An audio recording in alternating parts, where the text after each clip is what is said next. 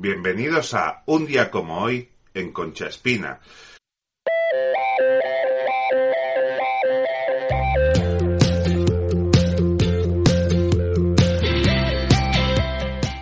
Habíamos dejado de hacer esto porque me, me frustraba la, la, poca audiencia que teníamos y tal. Hoy me da totalmente igual la audiencia. Hoy lo hacemos pues como el partido contra la droga. Y lo hacemos pues un poco mmm, para homenajear a alguien que, que, siempre está ahí, como es eh, José, que hoy cumple 35 años, 7 lustros. Y esto va por ti, exclusivamente por ti. Entonces, hoy nos remontamos Hoy, un día como hoy, nos remontamos al 10 de diciembre de 1997. Eh, por eso se llama el capítulo Zucker mete la quinta para llegar a la séptima. Y, y bueno, eh, como siempre nos vamos un poco en antecedentes. Eh, el Real Madrid de la 96-97 había ganado la liga con Fabio Capello, que es la principal baja del equipo madridista para esa temporada 97-98. El Real Madrid además tenía las bajas, había tenido las bajas de Paco Bullo, que se había retirado. En defensa García Calvo se había ido al Valladolid, una pérdida enorme. Rafael Corta y Miquel Lassa se habían ido al Athletic Club de Bilbao.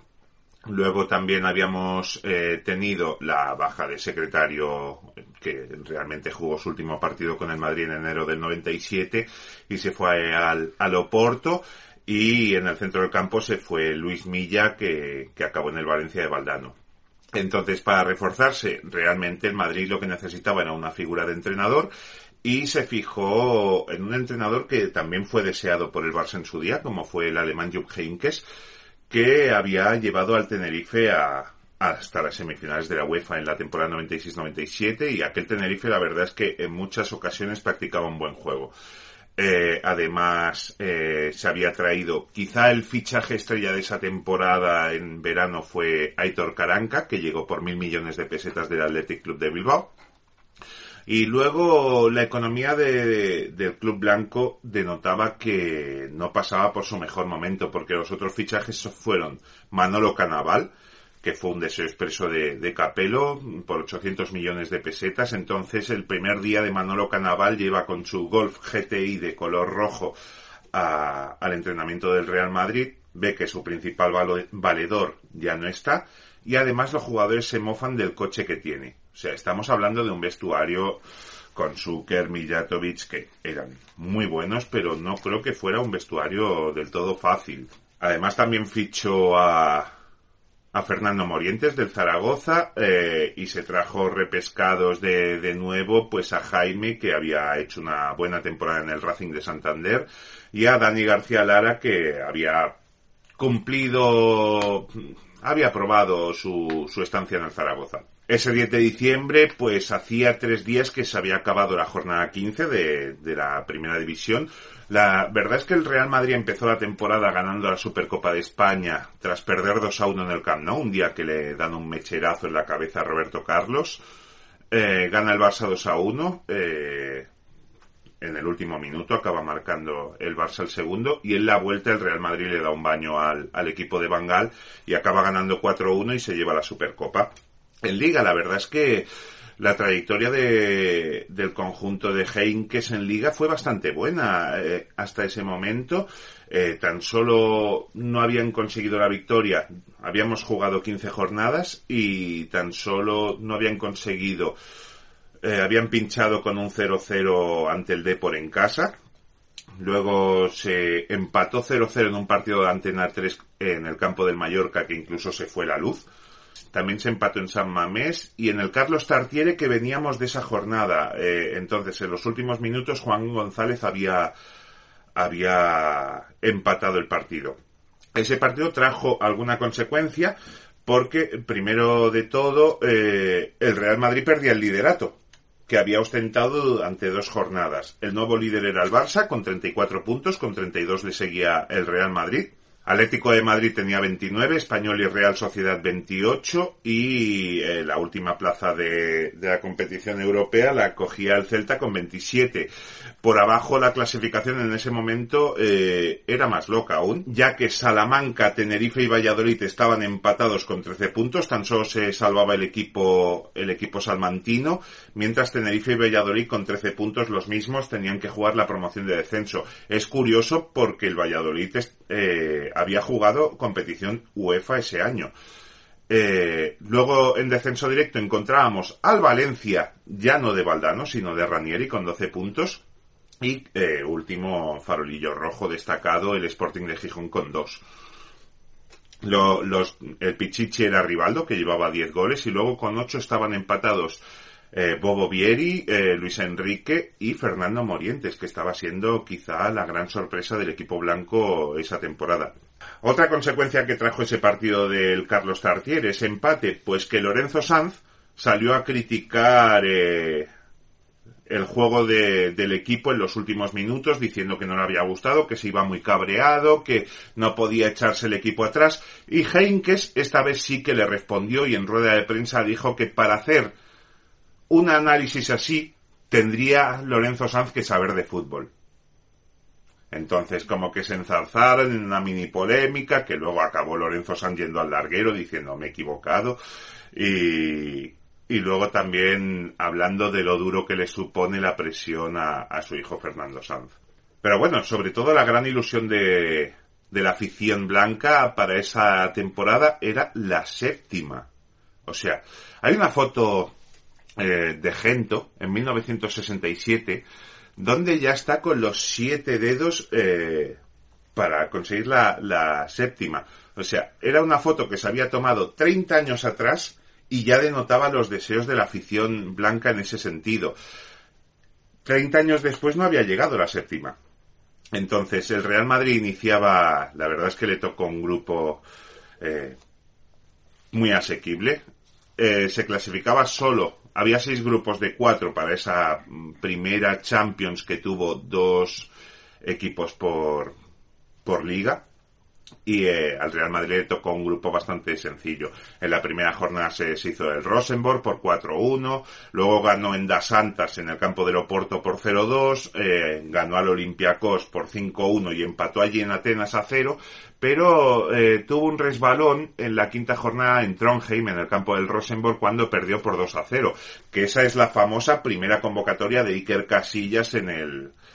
Eh, en el Real Madrid, que dice que estaba en el instituto, no sé para qué, y le llamaron para, para irse a, a Noruega. Entonces el Real Madrid iba de, primero con 10 puntos, pero necesitaba ganar esa sexta jornada de la que vamos a hablar hoy ante el Oporto en casa, porque el Rosenborg también tenía 10 puntos. Con 4 estaban Olympiacos y Oporto sin ningún tipo de, opción, pero en esa primera Champions se clasificaba los, los primeros de grupo, o sea, 6, y los dos eh, mejores segundos para conformar los ocho que irían a cuartos de final. Entonces, el Real Madrid, si no quedaba primero de grupo, porque el gol a veras con el Rosenborg lo tenía a favor, o sea, si no ganaba y el Rosenborg sí, el Madrid no iría a, cuartos de final porque como segundo no le daba ya que otros equipos tenían 12 puntos a estas alturas de, de jornada. Así que era totalmente primor, primordial para llegar a cuartos de final ganar ese partido en las Santas. Así que eh, tiene, es un partido con muchísima importancia. ¿Cómo llegamos a ese 10 de diciembre? Pues bueno, en la cartelera pues nos encontrábamos los últimos estrenos que habían sido el viernes anterior, el 5, nos encontrábamos con The Game. El juego. George de la Jungla. Oh. Que esa la verías tú, ¿no? Con Brendan Fraser en estado de gracia, por favor. Sí, antes de, de perder DNIs en los lavabos, ¿no? Eh, ¿Él, ¿Él también? No. Siete años en el Tíbet. Oh. No, es, es, es de verdad No, de decir, en serio. Por favor. Vale. Eh, y Airbud, el perro que juega a básquet. Oh. Claro, es que ya entramos en temporada navideña. Pero te voy a decir una cosa, antes de que saliera Titanic, que aún no ha salido, la gran sensación que había en las carteleras de los cines era una underdog como era Full Monty, que se había estrenado el 10 de octubre y ya llevaba más de 2 millones de espectadores en las carteleras, en los cines españoles. Esta Así sí que, que, es un peliculón, ¿eh? Esta sí. Sí, está, está bien, bien. está A ver, el problema, yo le llamo la peli Scarlett Johansson. Me han hablado también antes de verla, de que luego se queda, se queda corto. Y al final del vídeo bailaremos. Sí, porque podríamos bailar con el número uno, número uno, Disco. que hay eh, esta semana en los 40 principales y no es ni más ni menos que esto, Pero poquito. Barbie Girl. ¡Oh! De Aqua. Esto es un temazo, por favor. De Aqua. Dios. Dios, Dios, qué gloria, de verdad. Madre mía. ¿Qué más pasaba en Concha Espina? Pues el día anterior al partido, para tener todos los jugadores concentrados, pues se había presentado el último fichaje del Real Madrid. Sabio Bortolini, que llegaba del Flamengo por 500 millones de pesetas más el traspaso de C. Roberto más la cesión de Rodrigo.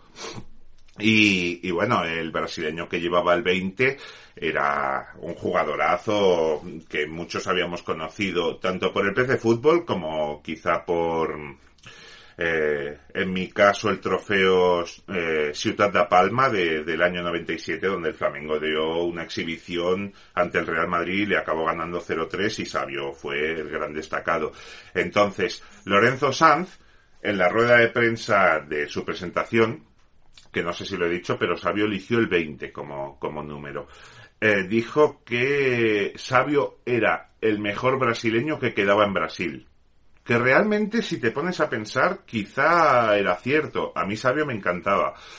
Y Sabio, pues bueno, estaba encantado por llegar a uno de los mejores equipos del mundo, según sus palabras, y decía que estar en el Real Madrid ayudaría a, le ayudaría a él a estar en Francia con Brasil. Siempre tenemos la vertiente esa de, de argentinos, brasileños que piensan más en la selección. Entonces, eh, ya hemos dicho que el rival para esa sexta jornada es el 10 de diciembre, cuando nuestro José tenía, cumplía eh, 12 añitos. Pues era el Oporto. Ya había visitado en dos ocasiones el Oporto, el, el Santiago Bernabéu en competición europea. Uno fue en los octavos de final de la temporada 79-80. En esa ocasión el Oporto ganó 2 a 1 en la ida pero en la vuelta en el Bernabéu el Real Madrid ganó 1-0 con un gol de Goyo Benito a falta de un cuarto de hora para el final.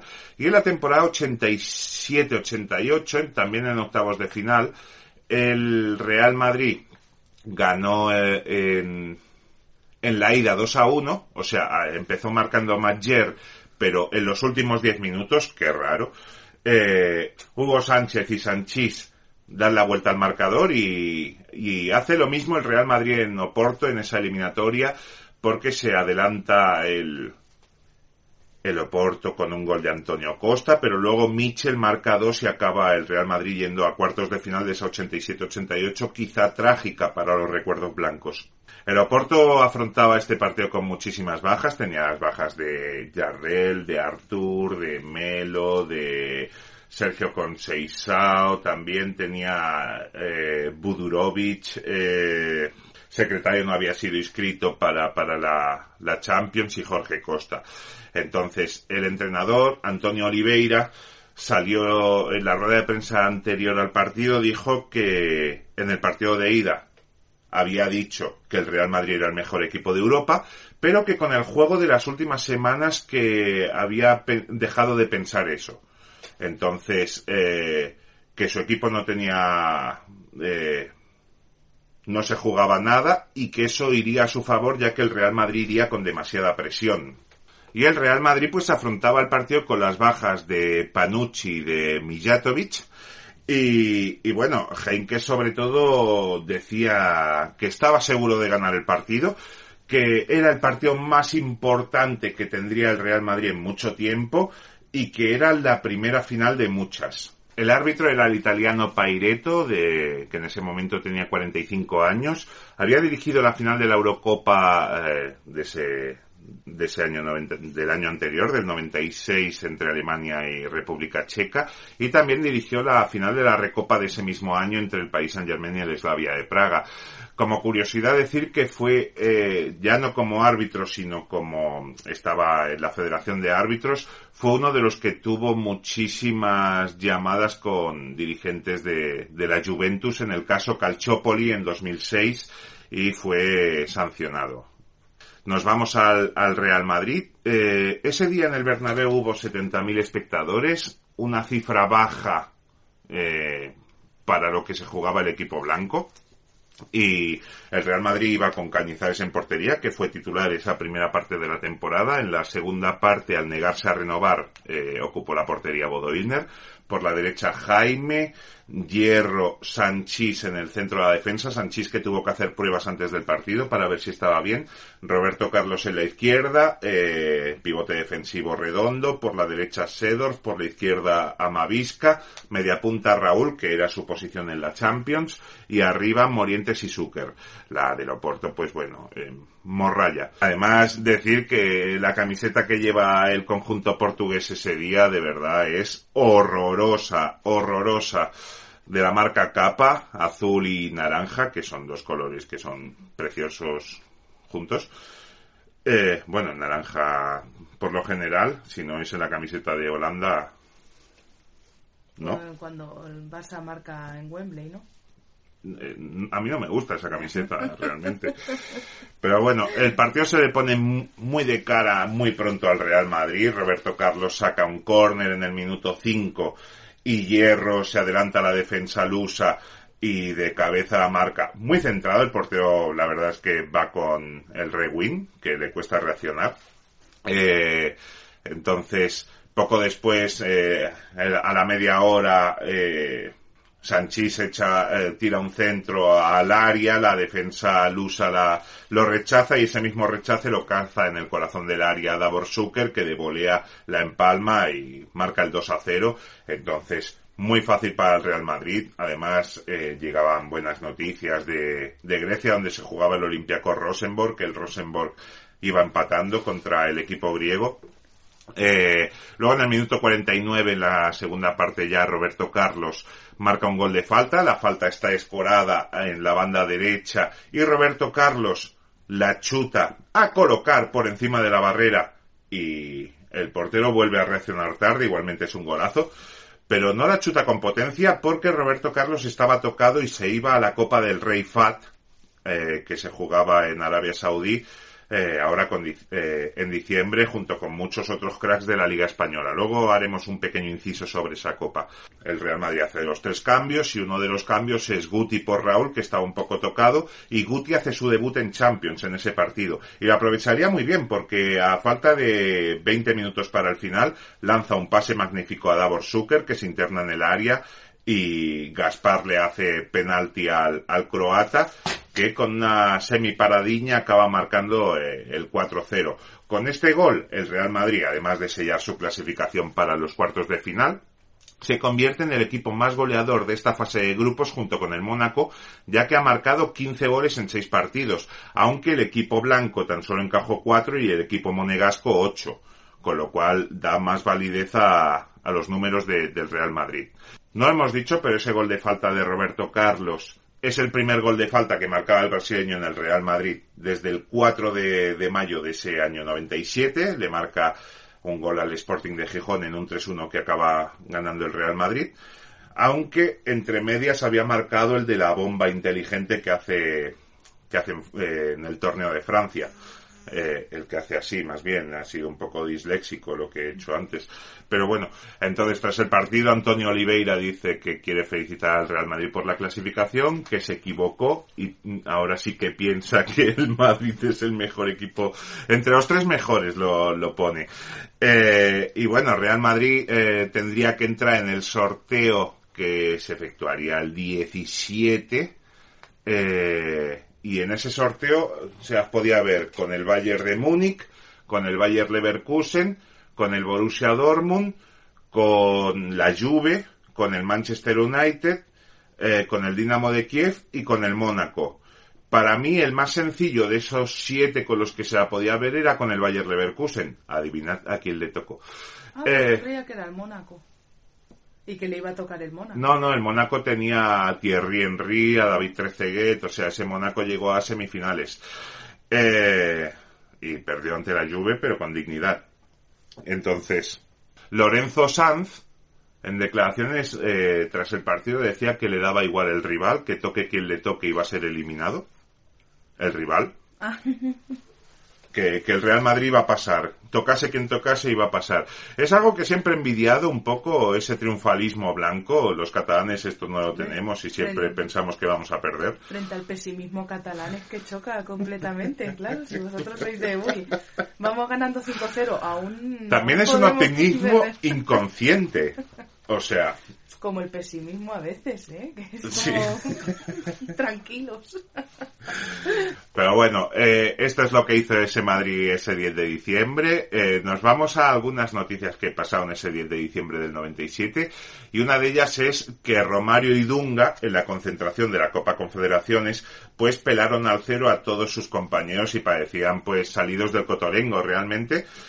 Eh, Iban habitación por habitación, Zagalo no le gustó nada para intentar conseguir esa copa tan importante como era la Copa del Rey Fa. Luego, otra noticia que pasó ese 10 de diciembre, en, Ciudad de México, a las dos y media de la mañana, Gonzalo Farfán, que era el técnico interino de la América, eh, pues iba hasta las cejas de alcohol, y entonces eh, pierde el control del coche y arrolla a tres eh, personas que estaban trabajando para eh, colocar postes de teléfono para la compañía Telmex, uno de 34, otro de 40 y otro de 17 años, y los mata al instante. Y lo mejor de todo es que, bueno, Gonzalo Farfán diréis, ah, a lo mejor se está pudriendo en la cárcel. No, pagó 300.000 pesos mexicanos, que equivalen a 12.967 euros, y con eso consiguió su, libertad. Eh, en México no sé ahora, pero en ese momento salieron las autoridades, hubo ahí mordidas, pero a saco, salieron las autoridades diciendo que bueno, que un, eh, un homicidio involuntario, pues que no, no era pena para ir a la cárcel. Eh, y otra, ahora sí que nos vamos con una noticia buena. Ese 10 de diciembre de 1997 se aprueba en Francia que el 1 de enero del 2000 entra a jornada laboral de 35 horas, sustituyendo a la, de 39 que tenían por entonces. Entonces salió la, la patronal que aquí en España nos dice que nos tenemos que jubilar a los 72 años si tragamos, y salió la patronal diciendo que lo mismo que dijeron en 1864, que reducir la jornada laboral pues implicaba la destrucción de empleo. Lo, lo, bueno es que, como decía José María García, el tiempo da y quita razones. Entonces, He mirado los datos del paro de Francia en ese diciembre de 1997 y, como decía José María García, el tiempo da y quita razones. He mirado los datos del paro en Francia en diciembre de 1996 y era de un 10,9% y en febrero de 2020, que son los últimos datos pre-COVID, que son para mí los más realistas porque luego el mundo ha convulsionado, eh, tenía un 8,1. Así que ha bajado un 2,8 bajando horas de la jornada laboral. Así que pensemos, clase obrera. Y eh, sobre todo no me quiero olvidar de, hacer este vídeo para José, ya te he dicho, lo he hecho con todo el cariño para ti. Eh, y es que en Telecinco, a las nueve y media de ese 10 de diciembre, por si el partido ya está solucionado y entonces querías poner otra cosa en el salón de casa, pues tenías querido maestro. Oh. Y en ese eh, capítulo Mario quiere concienciar a los alumnos de que en el pinar hay especies protegidas. No tengo ni puta idea de lo que acabo de decir, ¿eh? solo te digo eso. Y a las 11 pues teníamos Crónicas Marcianas Y como unos marcianos, nosotros nos volvemos a nuestra nave de, de la hibernación. Y nada más que desearte un feliz cumpleaños y, y a todos los que lo hayáis visto, pues eh, si os ha gustado, tenéis nostalgia, dadle al like, eh, suscribíos, aquí tenéis, estamos en todos los canales. Y, y nada, que quizá cuando llegue el cumpleaños de otro ser querido, mm, vuelva a esta librería. Que vaya muy bien.